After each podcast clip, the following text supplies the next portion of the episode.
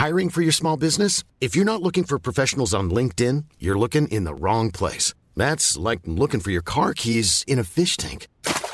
LinkedIn helps you hire professionals you can't find anywhere else, even those who aren't actively searching for a new job but might be open to the perfect role. In a given month, over 70% of LinkedIn users don't even visit other leading job sites. So start looking in the right place. With LinkedIn, you can hire professionals like a professional. Post your free job on linkedin.com slash people today.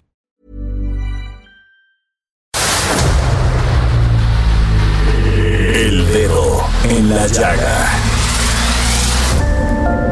Había una vez un mundo en el que nadie creía. Un país de historias inexplicables. Una nación con personajes asombrosos. Santo Tomás tenía razón. Hay que ver para creer. El México increíble. Las verdades que duelen. La voz de los que callan. El dedo en la llaga. Infórmate, diviértete, enójate y vuelve a empezar. El Heraldo Radio presenta El Dedo en la Llaga con Adriana Delgado.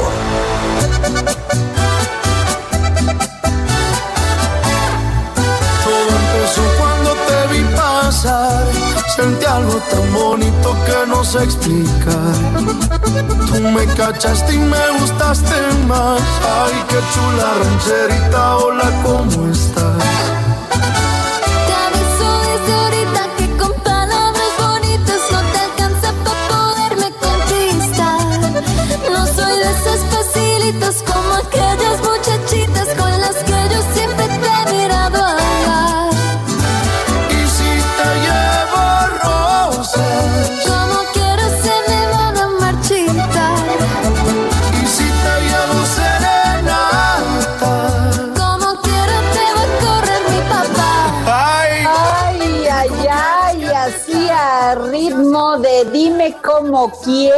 Con estas promesas de la música mexicana. Sí, estoy hablando de Cristian Nodal y Ángela Aguilar. Pues, ¿Qué les puedo decir? Qué bonito cantan, qué barbaridad. Y además, pues, ah, fíjense que Ángela Aguilar y Nodal ya se conocían antes de grabar este tema, pues ya habían cantado juntos en la gira de Nodal en Estados Unidos y los premios Juventud del 2019, pero Ángela Aguilar, pues, oye, tiene de dónde, porque no solamente es hija de Pepe Aguilar, sino que pues su gran, su abuelo fue este famoso, el charro de México, Antonio Aguilar, o sea, tiene de dónde Ángel Aguilar. Y bueno, pues aquí les dejo esta canción, a ver Javi, si nos las puedes subir, porque las voces son maravillosas. manera, pide por esa boquita hermosa que por ti haría cualquier cosa. Dime qué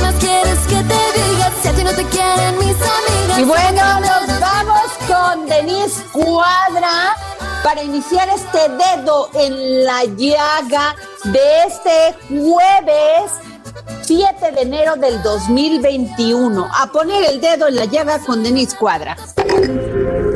Gracias, Adriana. Vamos con la información. El próximo lunes, el presidente Andrés Manuel López Obrador presentará al Congreso de la Unión un paquete de iniciativas que contemplarán reformas constitucionales y reglamentarias en materia administrativa en torno a los organismos autónomos como el IFT, INAI y la Secretaría Ejecutiva del Sistema Nacional de Protección de Niñas, Niños y Adolescentes para que estos sean parte de las secretarías y dependencias del gobierno federal. El mandatario señaló que con esta reforma se podría ahorrar hasta 20 mil millones de pesos que podrían ser canalizados para la compra de más vacunas contra la COVID-19. En Morelos, los partidos Movimiento de Regeneración Social, Encuentro Social y Nueva Alianza presentaron este miércoles de manera oficial la coalición Juntos Haremos Historia en Morelos.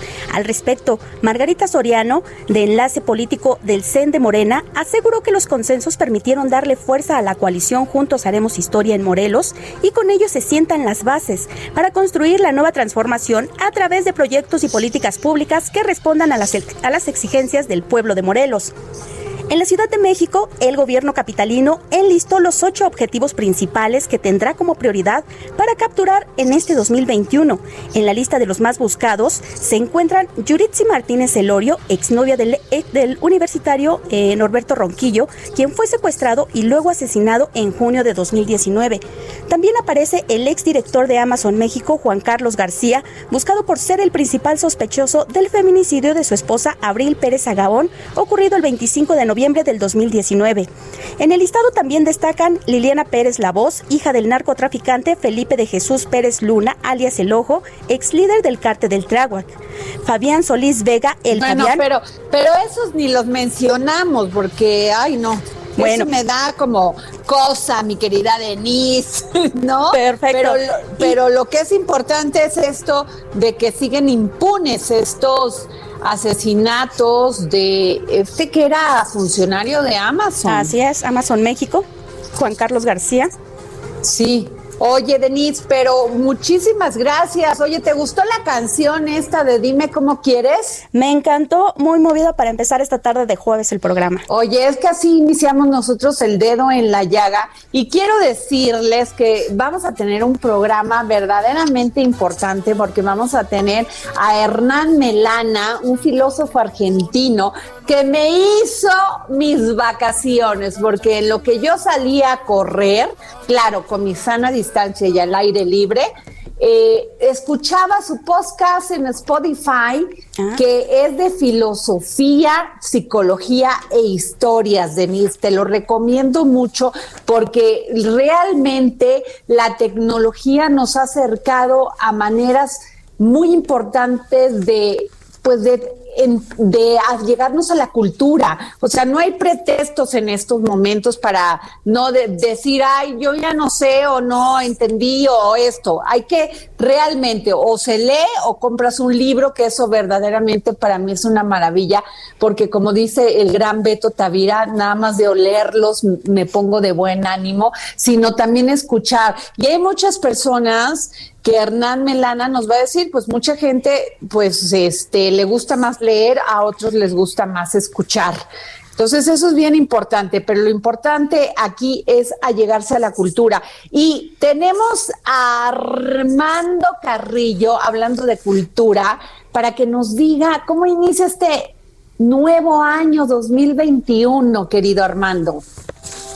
Querida Adriana, pues antes que nada, muchas felicidades, que sea un muy buen año para ti, para todo el equipo de trabajo, para todo nuestro auditorio, y esperemos que sea un gran, gran año. Gracias, Fíjate. querido Armando. ¿Qué nos vas a comentar? Cuéntanos. Fíjate que, pues, con el inicio del año, normalmente o tradicionalmente, pues se habla mucho de las películas que se estrenarán en este año y sobre todo con la cercanía de la entrega de los premios Oscar para el año para, para el mes próximo, pues estamos en- como siempre con la moda de hablar del cine. Quiero decirte que para este 2021 eh, hay estrenos muy esperados porque algunas de las cintas que se estrenarían el año anterior, por los problemas que todos sabemos de cierres de salas de cine, etcétera, se retrasaron para este año y eso ha hecho que la espera pues haga que haya un muy grande apetito por algunas producciones. Eh, este año eh, inicia con una intensidad no prevista, como, como ya, como ya lo estamos viendo, vamos a, exacto. apenas por el, por el séptimo día y bueno, pues no paran los asuntos. En nuestra cultura de los medios masivos Ajá. hay mucho de qué hablar. Esto del cine, como te digo, pues eh, nos trae con ansia los estrenos que vendrán. Uno de ellos será el 007 famoso que se quedó sin estrenar el año pasado. Oye, pero ¿Y ¿con qué? qué artista? Porque luego cambian. ¿O sigue con este, el actor británico guapísimo? Pues, pues bueno, todos los siempre han dicen que han sido guapísimos. Yo qué te puedo decir. ingleses, ¿no? aunque aunque se habla ya de que habrá un cambio prom- pronto para el personaje del 007 que será una mujer y probablemente de raza negra, no para esta producción que está por estrenarse, Ajá. sino para la, para la que viene. Ok. Entonces, bueno, pues eh, ve- vendrá ese estreno, se espera para abril. Luego también tenemos La Viuda Negra, una película también de, de acción una película que está pendiente de estreno, que se espera que se estrene quizá en abril o mayo, con Scarlett Johansson. Uy, pues, super actriz, ¿eh? estas dos, pues se espera que sean los eh, super estrenos cañón de este año, sobre todo en el ámbito hollywoodense, donde también se espera un estreno es en Te llevo conmigo, mm, cinta que tiene raíces mexicanas porque participa un conocido y, pues yo diría que ya empieza a ser un gran actor, Cristian Vázquez, que va que protagonizará esta protagoniza esta cinta y que además aspira al Oscar, está con posibilidad de ser nominada esta cinta al, Oscar. Es una, es una historia de una pareja que se va, una pareja de LGBT que se eh, transporta a Estados Unidos para buscar tiempos mejores y allá suceden una cantidad de cosas que pues habrá que ver la película para, para eh, ver cómo no es fácil la vida en Estados Unidos y, con, una pareja como esta, pues más. Oye, esta de te llevo contigo, Armando, a ver, conmigo, perdón, te llevo conmigo, eh, ¿no es la que lleva como eh, un tema de la cumbia en Monterrey, de regional, eh, bueno, del el tema en Monterrey, lo importante que es la cumbia colombiana en Monterrey? ¿Es esa? No, no eh, eh, ah, esta, básicamente es una, una pareja de dos eh, varones del mismo sexo que se enamoran y se van a vivir a Estados Unidos. Son, es, una historia donde los, plantea el inicio de, la relación en, ah, el estado de Puebla. Es un tema y de, ahí salen para, para, Estados Unidos a buscar el sueño americano, ¿no? O sea, de racismo y xenofobia. Mucho, mucho de esto exactamente es así, exactamente. Y te digo aquí, aquí Los Sobresalientes es una película que si bien es norteamericana, el director es norteamericano, la película es por una producción americana, pues como tiene sus raíces en México, pues resulta que eh, eh, una buena parte de, lo que ahí está, pues eh, sale de México y por eso tenemos interés en que si es nominada al Oscar, ¿cómo le irá a ir? Con, qué maravilla, qué bien están las producciones mexicanas. Ojalá le sigan apoyando al cine, sigan apoyando al cine en México, Armando. Yo, yo te quisiera proponer que en la, en la próxima entrega lo hagamos, eh, hablemos un poco de lo que será la, la, entrega de los, de los Oscars. Oye, Armando, tú participaste en una gran producción que me pareció eh, maravillosa que se llama, que bueno, fue sobre la vida de esta mujer que muchas veces ha sido cuestionada, eh, poco comprendida porque se, se percibe, digo, hay que leer mucho para entenderla, pero en la cultura popular se entiende que fue una gran traidora al pueblo de México por ayudar a los este, españoles en la conquista en 1520, pero tú hiciste esta gran producción de La Malixin. Fíjate que sí, y bueno, en buena medida tienes razón, ha sido incomprendida porque en, opinión de los expertos que participaron en la elaboración del guion de, esa, de esa producción, es un, documental histórico de casi una hora de duración.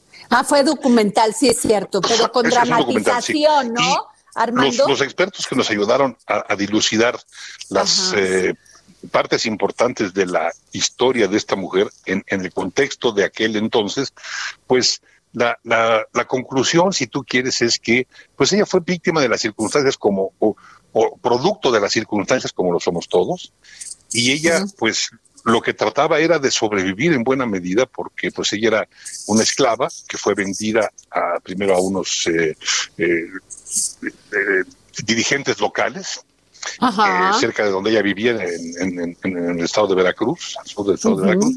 Y bueno, y de ahí sale y, como esclava se va, se va trasladando de un, de una, de un dueño a otro. Y bueno, en, ese trasladarse, pues ella va viendo cómo hacer para sobrevivir y para ir trascendiendo. Y sí, acabó ayudando, pero yo también creo que en buena medida lo que sucedió con ella fue que ayudó a que esta nación, como la conocemos hoy, sea como lo... mira, estamos hablando en castellano. Tú y yo. Claro, o sea, criticable o eh, eh, no, pues es que es un tema, porque todavía hay quien se da este, este derecho de criticar, pues así fueron las cosas, eso era lo que... y además habría que haber estado en sus era el imperio español, el único que tenía dinero para hacer estos grandes este, descubrimientos y estos grandes, pues podríamos llamarle excursiones a descubrir. Así fue, así fue, y, y, qué bueno que lo mencionas porque sigue sigue exhibiéndose en muchos eh, sitios.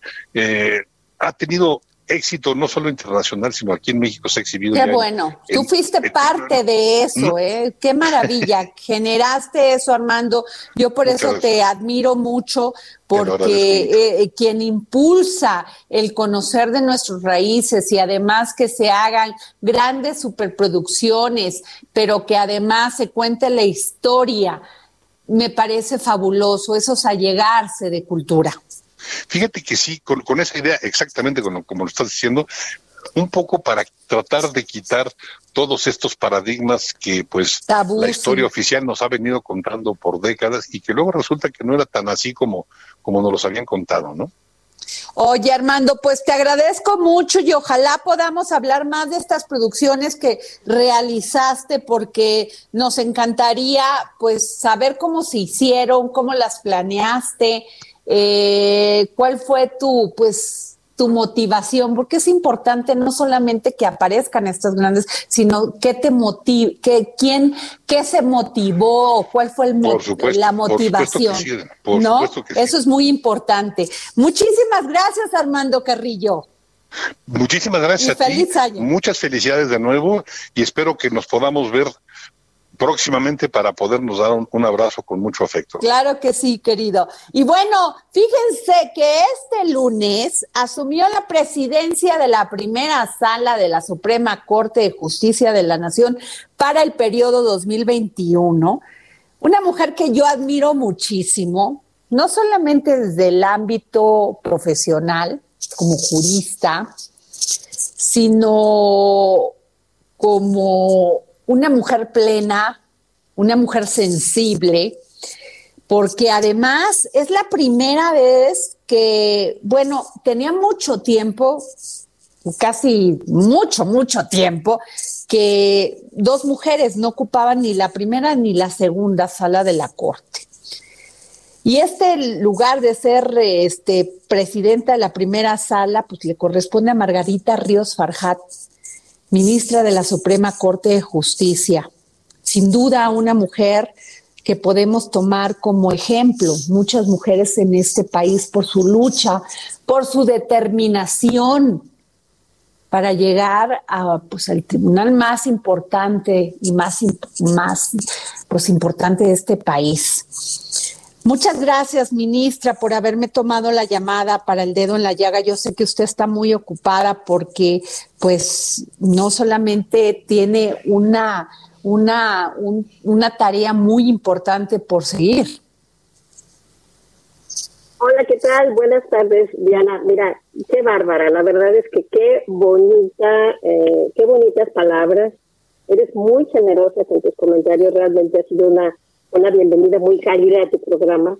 Lo agradezco mucho, lo valoro de todo corazón y estoy muy contenta de poder platicar contigo y con tu auditorio que seguramente se, este, se deleitan con esa manera tuya tan cálida de, de, llevar los temas. Pero, ministra, es que no la tiene usted fácil, es una sala muy importante, es una mujer que no podría, me acabo mi programa si leo todo su currículum, que, que además es una mujer muy joven, una mujer que se ha dedicado, pero que además es madre, que es esposa y además que le da tiempo para hacer, para tener sus hobbies y dedicación muy importante como es la poesía. ¿Qué más le puedo decir? Yo, me considero que soy una mujer de mi tiempo. Me considero como la mayoría de las mexicanas eh, y estoy muy orgullosa de serlo y de vivir todas esas facetas, eh, de no estar necesariamente desequilibrada con alguna, porque creo que somos un conjunto de deseos, un conjunto de anhelos, un conjunto de, de, de, ideas y de, objetivos y de áreas en las que queremos sentirnos plenas. Entonces, eh, yo me siento muy completa y te lo agradezco mucho en ese sentido eh, como dices tu madre, esposa, profesionista, con una alta responsabilidad con la nación y a la cual estoy muy entregada. Eh, eso de joven te lo agradezco muchísimo, pero es que siempre ha sido, ha sido una forma de ser así, pero yo no me considero eh, diferente en lo absoluto, al contrario, me considero como la mayoría de todas las mujeres que viven en México. Es cierto. Todas tenemos un anhelo y todas queremos salir adelante y todas queremos seguir siendo nosotras y tenemos espacios vocacionales a nivel personal, a nivel familiar, a nivel profesional y a nivel de servicio público incluso, como cualquiera, como, como cualquiera de los, compañeros varones que nos han tenido toda la vida.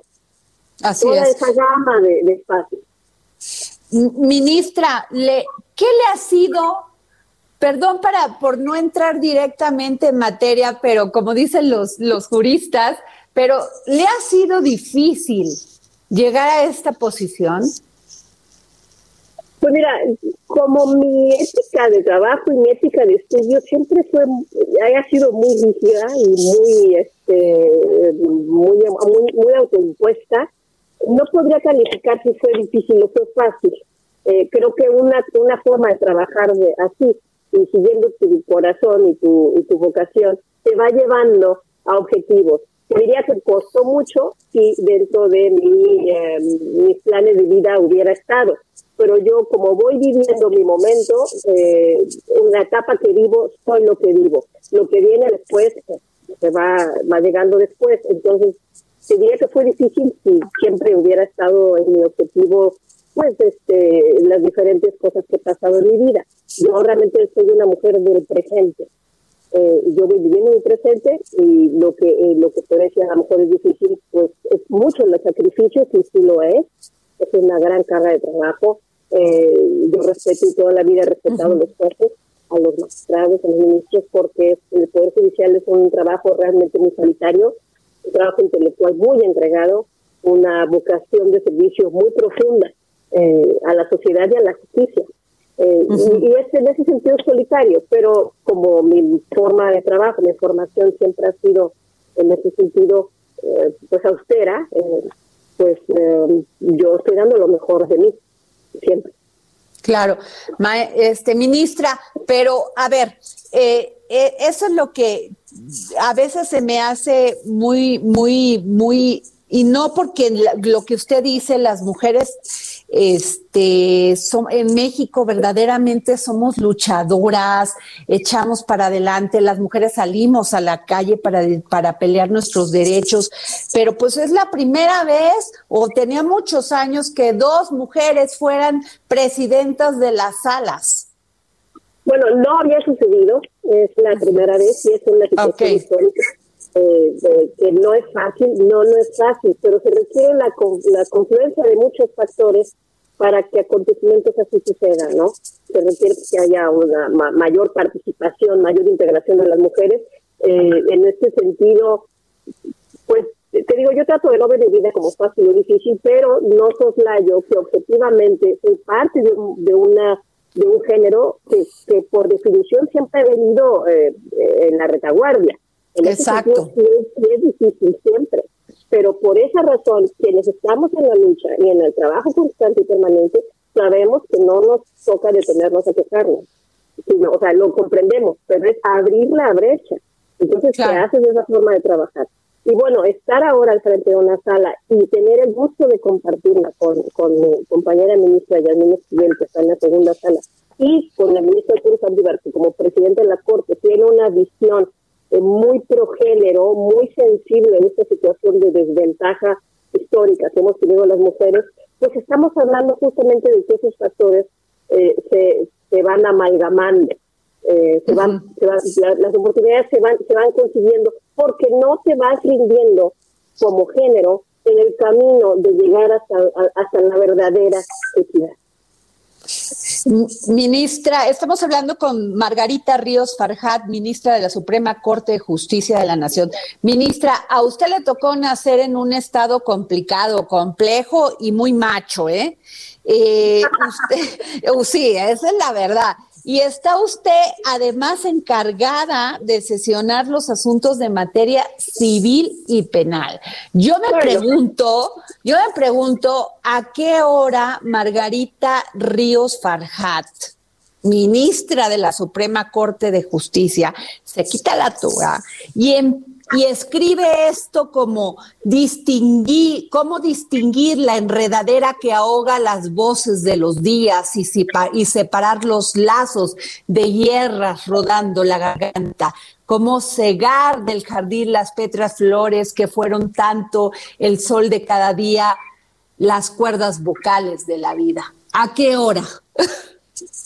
Pues mira, qué conmovedor que leas eso. Mira, la poesía se trae ya, ya la tienes, ¿ves? cuando, cuando, cuando, cuando estás aficionada a la poesía, como lo he sentido yo siempre, eh, la tienes constantemente en la cabeza, en los ojos. No es que te dediques el espacio. Escribir sí es, sí requiere eh, una, oportunidad que ahorita no, no poseo. ministra, le quiero pedir un favor. Sigue a Adriana Delgado en su cuenta de Twitter arroba Adri Delgado Ruiz. Además, te invitamos a enviar tus opiniones y comentarios en texto o por mensaje de audio a través de WhatsApp al 55 2544 3334. Y si quieres escuchar El Dedo en la Llaga de El Heraldo Radio, en cualquier momento y donde quiera que te encuentres, descarga el podcast disponible en Spotify y iTunes. Heraldo Radio. La HCL se comparte, se ve y ahora también se escucha. Heraldo Radio. La HCL se comparte, se ve y ahora también se escucha. Sigue a Adriana Delgado en su cuenta de Twitter en arroba Adri Delgado Ruiz. Y envíanos tus comentarios vía WhatsApp al 55 25 44 33 34 o 55 25 02 21 04 y le quiero pedir una disculpa a la ministra de la Suprema Corte de Justicia de la Nación, Margarita Ríos Farjat, que tiene una agenda sumamente complicada y sin embargo no me di cuenta por estar tan embelesada leyendo su poesía que venía el corte. Ministra, eh, una disculpa. No, no te preocupes, nos quedamos en que yo soy de Nuevo León y te preguntabas que, que, que comentabas que un estado muy difícil porque los hombres, este, dijiste machistas. ¿Cómo, le da tiempo para escribir esa poesía tan maravillosa que escribe? Porque además yo le quería pedir, ministra, ¿dónde podemos encontrar su poesía para todos aquellos y aquellas que nos están escuchando? Yo la encontré muy rápido en internet, pero ¿tiene algún libro, alguna manera de acceder más fácil? Ah, mira, bueno, para cerrar con lo de la poesía, Sí, publiqué dos libros, pero hace muchos años, yo creo que eh, eh tiene 10 años el último.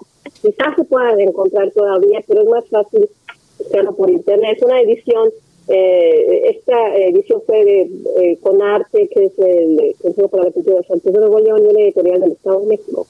Eh, pero no sé si está en las librerías. Lo que sí es que sé que hay muchas, está la obra en muchas antologías y en revistas y está, y está en el internet. Pero y volviendo al tema de Nuevo León, eh, que señalaste ahorita que los hombres eran muy duros, ¿no? Algo así dijiste. no, muy machos, no, esa es la verdad. Te iba, a decir, es que no conoces a las mujeres de Nuevo León. O sea, por, precisamente por eso eh, tenemos la fama de ser este, entronas, luchadoras, francas, y, eh, muy trabajadoras, pues es pues, la sociedad se integra por, por ambos géneros, ¿no? Entonces eso también es, es, es, importante mencionarlo. Y ahora, la cuestión del tiempo, pues creo que la poesía se vive, eh, se ve, se siente. Es una forma de tener, es una sensibilidad, por decirlo así, ¿no? Pero para redactar ahorita poesía, eh, no, ahorita sí estoy como en concentradísima en eh, expedientes, en proyectos y en, en códigos, igual que en 2019 estaba muy concentrada en misceláneas fiscales en el Código Social de la Federación. Pues hay un momento para todo, como decía un muy buen amigo mío, poeta, eh, Andrés Huerta, que paz descanse, también, Eh, pero digo, la poesía que lleva, es un bagaje que traes, que no te abandona nunca, te da una sensibilidad, es como si también todo el tiempo llevaras como un lazo adentro, como un remanso, como un espacio tuyo, te da un balance, una, una serenidad y un sentido del presente, de qué es lo verdaderamente importante, ¿no? Eh, de, un sentido de que cada la importancia de cada minuto, de, eh, de, de los, las etapas que estás viviendo en tu vida, los esplendores de tu vida, eh, los, las partes oscuras, las partes complicadas, pues se reconcilia con ellos, con esa parte, porque porque es un saber, es un, es un saber guiar a uno mismo con sensibilidad por la vida. Entonces, para, para mí la poesía es todo eso, es una gran compañera en este viaje tan hermoso de la vida, me hace, me mantiene además, aunque haya poemas tristes y todo, pues es parte de, eh, me mantiene un sentido optimista de la vida. Pues yo no estoy más que agradecida por, por, por, por, la, por la vida, por la poesía, y entonces voy viviendo las oportunidades, como te dije hace unos momentos, de manera de vivir el presente, de disfrutar el presente, de agradecerlo, con todas sus luchas, que han sido muchas, con todos sus momentos duros que sí los hemos tenido, pero qué vida rica no lo tiene, qué vida que se pueda decir una vida humana no está llena de matices bueno, pues con todos esos matices, la poesía nos reconcilia y nos hace ver qué riqueza de personas llevamos adentro, qué riqueza de personas con las que convivimos, qué riqueza de sociedad. O sea, es, es un disfrutar. La poesía es como una posibilidad de disfrutar más lo que haces, lo que eres y con quiénes estás. Entonces es, es, una, es como una luz adentro que te va impulsando, que te va llevando y hace que, que los momentos difíciles, momentos duros, se sientan menos o por lo menos que tengan una trascendencia eh, más bonita, una trascendencia, como decía Pablo Neruda, pues, sentir que he vivido, ¿no? Eh, eh, creo que eso venimos como para, me, me encanta escucharlas me encanta escucharla, ministra, me encanta escucharla, me encanta escuchar su sensibilidad, porque uno pensaría que una ministra de la Suprema Corte tiene que ser dura, temática, este, pragmática, y lo que escucho yo es, aparte de una gran cultura, de un gran profesionalismo, es también una gran sensibilidad, ministra. Te agradezco mucho, Diana, pero fíjate que sí, en la hora de, lo mencionaba yo, a la hora de estudiar, a la hora de trabajar, sí tengo como, podríamos decir, un, botoncito o algo por el estilo, en donde mi forma de trabajar es, es hiper austera eh, y, pues sí puedo ser exigente, empezando conmigo mismo.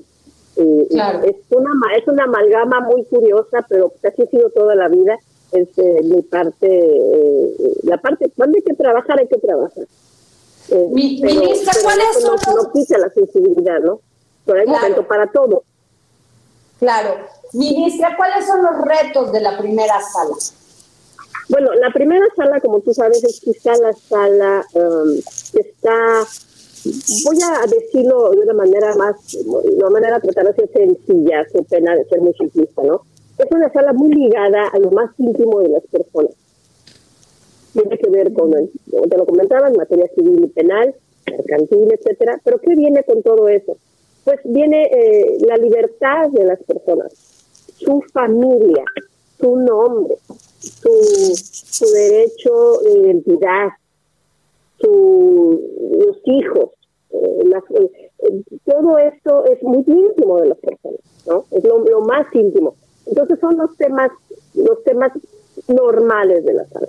¿Qué tenemos? Bueno, yo creo que este año vamos a tener temas de, como siempre, los tenemos también de libertad de expresión, eh, de reparación del daño. En reparación del daño, incluso la Corte ha tenido una evolución muy interesante en los últimos 5 o 8 años, eh, de, ir entrando a, a, a, reparar daño moral y reparar situaciones eh, que antes no se reparaban. en esto para mí es como la Corte ha dado un giro en un sentido de, es que esto tiene un otro lado a la moneda y el otro lado es que la sociedad o la gente debe ser más responsable los unos de los otros. entonces, porque todo daño que se, que se provoca, pues en principio debe ser reparado. La cuestión es cómo, cuándo, el análisis casuístico de las cosas, ¿no? Eh, ¿Qué más iremos a tener? Pues eh, separaciones, guardias y custodias de menores. Este tema, esa situación de pandemia que vivimos en este momento, sí.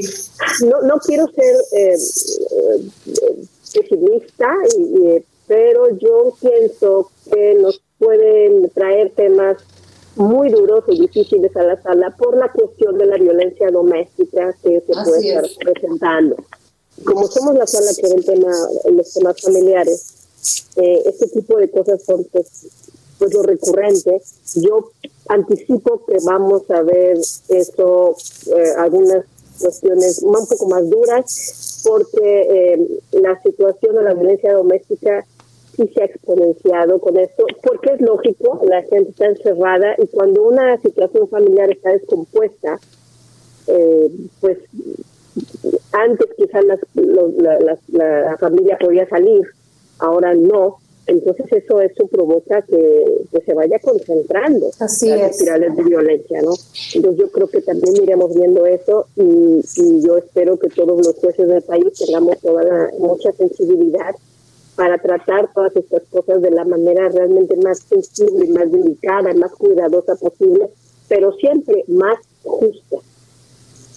Muy bien, pues eh, ministra de la Suprema Corte de Justicia de la Nación, presidenta de la primera sala de la Suprema Corte, Margarita Ríos Farjat, muchas gracias por tomarnos la llamada para el dedo en la llave. Al contrario, Diana, eh, me ha dado mucho gusto platicar contigo y siento que platicar con todo tu auditorio a través de ti. Y te saludo mucho a todos, les deseo mucha salud a todos mucha salud física, pero también mucha salud emocional, mucho, mucho buen ánimo. Si tenemos salud y buen ánimo, poco a poco iremos teniendo todo lo demás. Muchísimas gracias, ministra, muchas gracias. Y bueno, pues nos vamos. Qué buena entrevista, Denise. O sea, la verdad que me da mucha confianza saber que estamos en manos que, que, nuestra Suprema Corte esté integrada por este por esta calidad de mujeres y de hombres, me da mucha confianza. Así es, Adri. La verdad, yo creo que un ejemplo de mujer que ha logrado llegar a un puesto alto, que además logra hacer su vida personal. Y yo creo que un gran ejemplo, sobre todo cuando nos encontramos en un país que todavía a, a esta en este tiempo se sigue luchando por permitir por buscar eh, opciones, puertas que les abran a las mujeres para seguir alcanzando puestos muy altos. Yo creo que ella es un gran ejemplo de que cuando se quiere, se puede, pero yo creo que también, eh, a veces también tenemos que pagar un precio. Pues sí, pero va a ser va siendo menos porque las mujeres como tú vamos abriendo espacio, Denise. Y déjame, Denise, irnos con Hernán Melana, porque soy su fan. Me hizo mis vacaciones. Eh, por medio de su voz, por medio de la tecnología, conocí más de, de filosofía, psicología e historias. Hernán, ¿cómo estás? Hola Adriana, ¿cómo te va? Gracias por invitarme. Soy tu fan. Bueno, me alegro, gracias. Oye, desde México, cuando descubrí tu podcast en Spotify, dije, de aquí soy.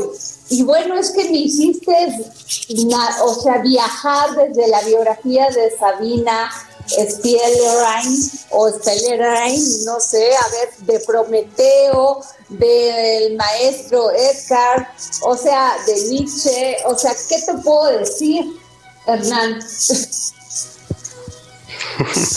bueno, qué orgullo que llegue tan lejos la voz de uno cuando en realidad no había sido lo que yo me había propuesto, porque vos sabés que estos podcasts nacieron como una estrategia, yo soy docente, para darles a mis alumnos una pequeña introducción de una clase. Y un grupo de exalumnos que se enteró, uno en particular, un joven, me dijo, bueno, ¿por qué no lo compartís para todos? Y, entonces dije, bueno, lo puedo compartir por audio de WhatsApp. Y él me dijo, no, no, eso no, no sirve.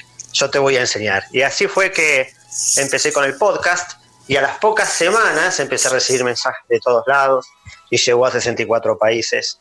Y de hecho, en México es en el país donde más se escucha. Oye, pero además te voy a decir una cosa. Y tu narrativa es fenomenal, o sea, la vas narrando de una manera tan sabrosa que yo hago una hora más o menos de ejercicio, corro en un lugar que no te imaginarías en la montaña y te voy escuchando la búsqueda del Grial, eh, Nicolás de Acusa, eh, las cartas entre Freud y yo y Jung. O sea, la verdad, ¿qué te puedo decir, Hernán? O sea, si esto nació de un ejercicio para tus alumnos, pues qué bendición que nos hayas, que nos acerques la cultura. Es, una de las eh, bendiciones que nos trajo la pandemia dentro de tantas cosas malas, ¿no? Nos, nos enseñó que todavía podemos seguir conectados de alguna manera. Y Hernán, ¿cuál es tu narración más, que más te gusta? ¿Con cuál? Porque yo la del Grial sentí que la estabas viviendo, el medievo. Bien, bien, acertaste. En realidad ah, yo soy un, amante de la Edad Media. De hecho, escribí algunos libros de aventuras caballerescas. Siempre me sentí muy atraído. Eh, he hecho viajes también para ver castillos, ver los lugares, ambientarme un poco. Me gustaba en la adolescencia los relatos del rey Arturo, así que la Edad Media es como lo que más me atrae. Por eso este, quizás sentiste eso en cuanto al Grial, y, hay varios más de la Edad Media, incluso la filosofía de la Edad Media, eh, que es una, una etapa llamada oscura, pero que es oscura a nuestro pensar cotidiano, pero que tiene mucha riqueza en realidad y mucha luminosidad. Entonces, este, en donde me siento más cómodo es ahí, en, esa franja de, la humanidad. Oye, Hernán, y pueden encontrar a Hernán Melana en Spotify con un podcast que se llama Filosofía, Psicología e Historias, para todos aquellos que nos escuchen y que no tienen pretexto para no conocer a estos grandes personajes o estas grandes este, mitologías que, que, además pues, desconocemos el porqué de las cosas. Y uno de los temas, Hernán, es el porqué de la libertad. ¿Qué nos podrías tú decir de esto? Perdón, no te escuché esa última frase. El porqué de la libertad de acuerdo a la filosofía, Hernán. Uf, ese creo que es uno de los grandes temas de la humanidad y es uno de los temas que estamos debatiendo ahora, la libertad, ¿no? Eh, sobre todo porque nos estamos encontrando como en un pasaje de la humanidad. Yo siento que estamos en un, renacimiento. Eh, y no estoy haciendo un juicio de valor, ni positivo ni negativo, ¿no? sino que estamos en un momento en donde la humanidad se va a encontrar con algo nuevo y lo que conocemos ya no va a ser igual, e incluso la libertad. Y entonces se está poniendo en tensión qué va a ser de la libertad y hasta dónde está haciendo. Por ejemplo, en mi país eh, hoy, ah, no, perdón, a partir de mañana habrá un toque de queda, que es algo muy fuerte porque generalmente lo tenemos en épocas de dictadura. Y por otro lado, está, eh, es por una razón sanitaria, ¿no? Y entonces encontramos mucha polarización en la sociedad en donde algunos dicen, no, no puede a mí, este, eh, digamos, cortarme mi libertad una cuestión eh, social y hay otros que dicen que sí. Así que creo que también se va a redefinir lo que es la palabra libertad y lo que es el uso de la libertad en estos tiempos. Por eso me parece que la gente busca en realidad respuestas en la filosofía, que en realidad los problemas que presenta la filosofía son los problemas de la sociedad.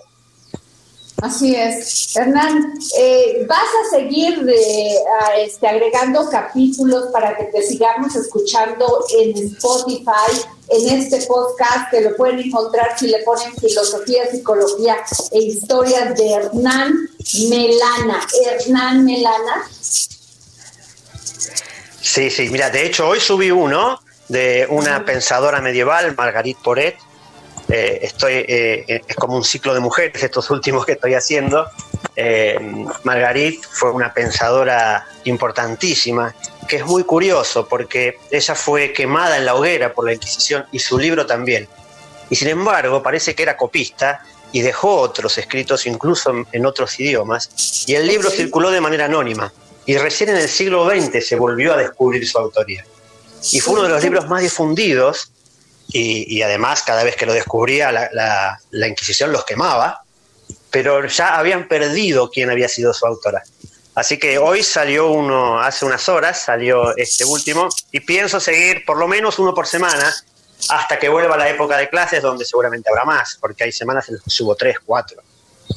Oye, Hernán, pues este, muchísimas gracias. Hernán Melana, filósofo argentino, eh, de quien tiene este maravilloso podcast en Spotify llamado Filosofía, Psicología y Historias. No hay pretexto para no llegarse a la filosofía, a la psicología y a las historias por Hernán Melana en Spotify. Gracias, Hernán.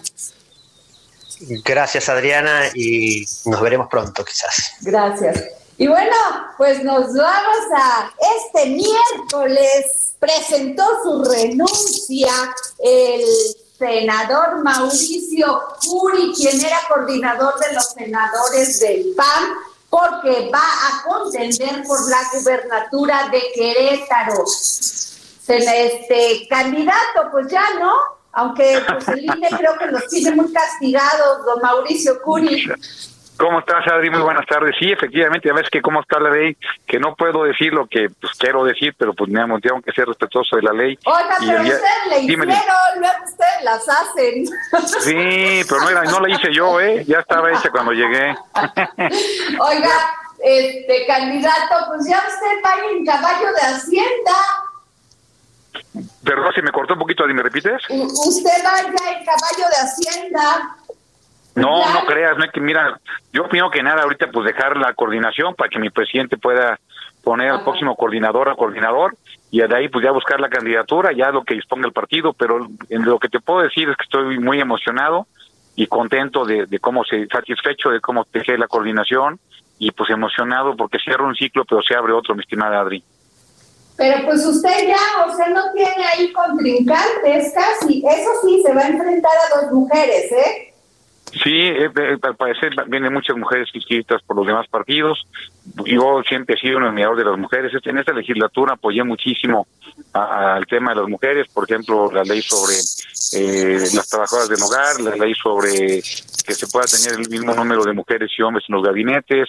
La verdad es que creo que ha sido una, ha sido una legislatura de la mujer, y no porque se lo hayamos dado nosotros, sino la verdad es que eh, lo que se está pasando es más bien reconociendo los derechos y la capacidad que tiene la mujer, que muchas veces, o no decir que siempre, es mucho más grande que la del hombre. Oiga, pero a ver, de este candidato Mauricio Curi, lo digo yo para que les quede clara a los de allá. Pero a ver, ¿usted va a ir por esta coalición que se está haciendo de partidos entre Morena, entre, perdón, entre el PRD, el PRI y el PAN, o va solo con el PAN? No, en Querétaro la, la, la, alianza sí por México no va. Querétaro estuvo fuera, fuera de la alianza. Y este y aquí le idea que a lo mejor se puede meter otro partido en, candidatura común pero en Querétaro el PAN va prácticamente solo.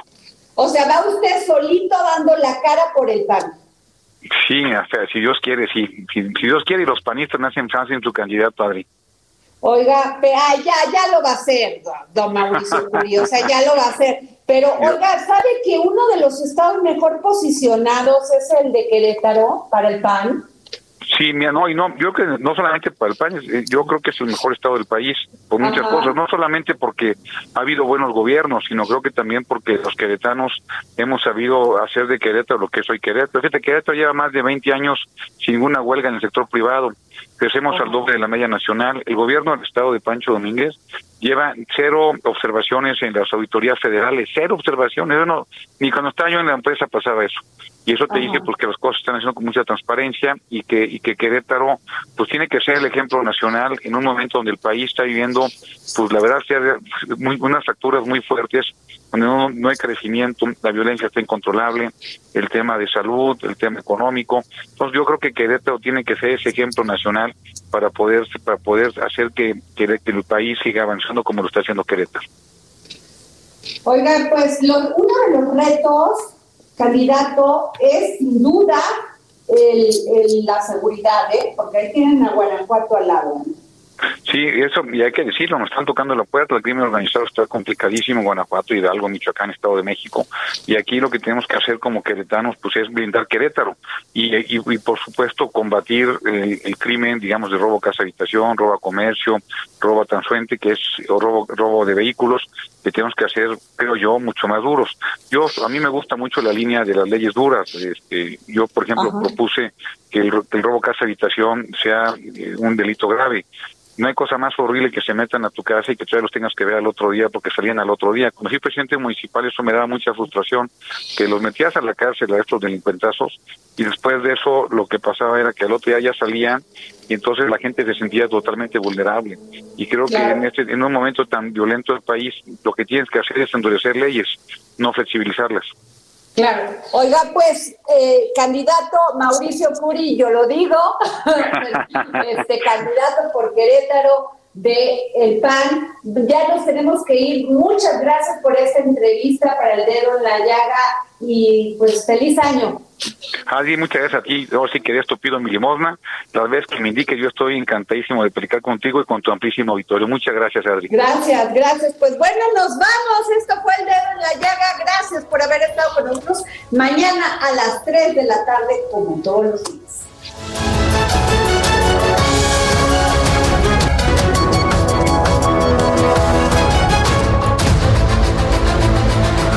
Heraldo Radio presentó El Dedo en la Llaga con Adriana Delgado.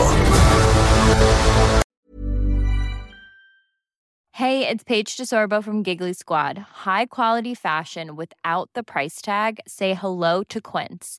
I'm snagging high-end essentials like cozy cashmere sweaters, sleek leather jackets, fine jewelry, and so much more. With Quince being 50 to 80% less than similar brands and they partner with factories that prioritize safe ethical and responsible manufacturing. I love that. Luxury quality within reach. Go to quince.com slash style to get free shipping and 365 day returns on your next order.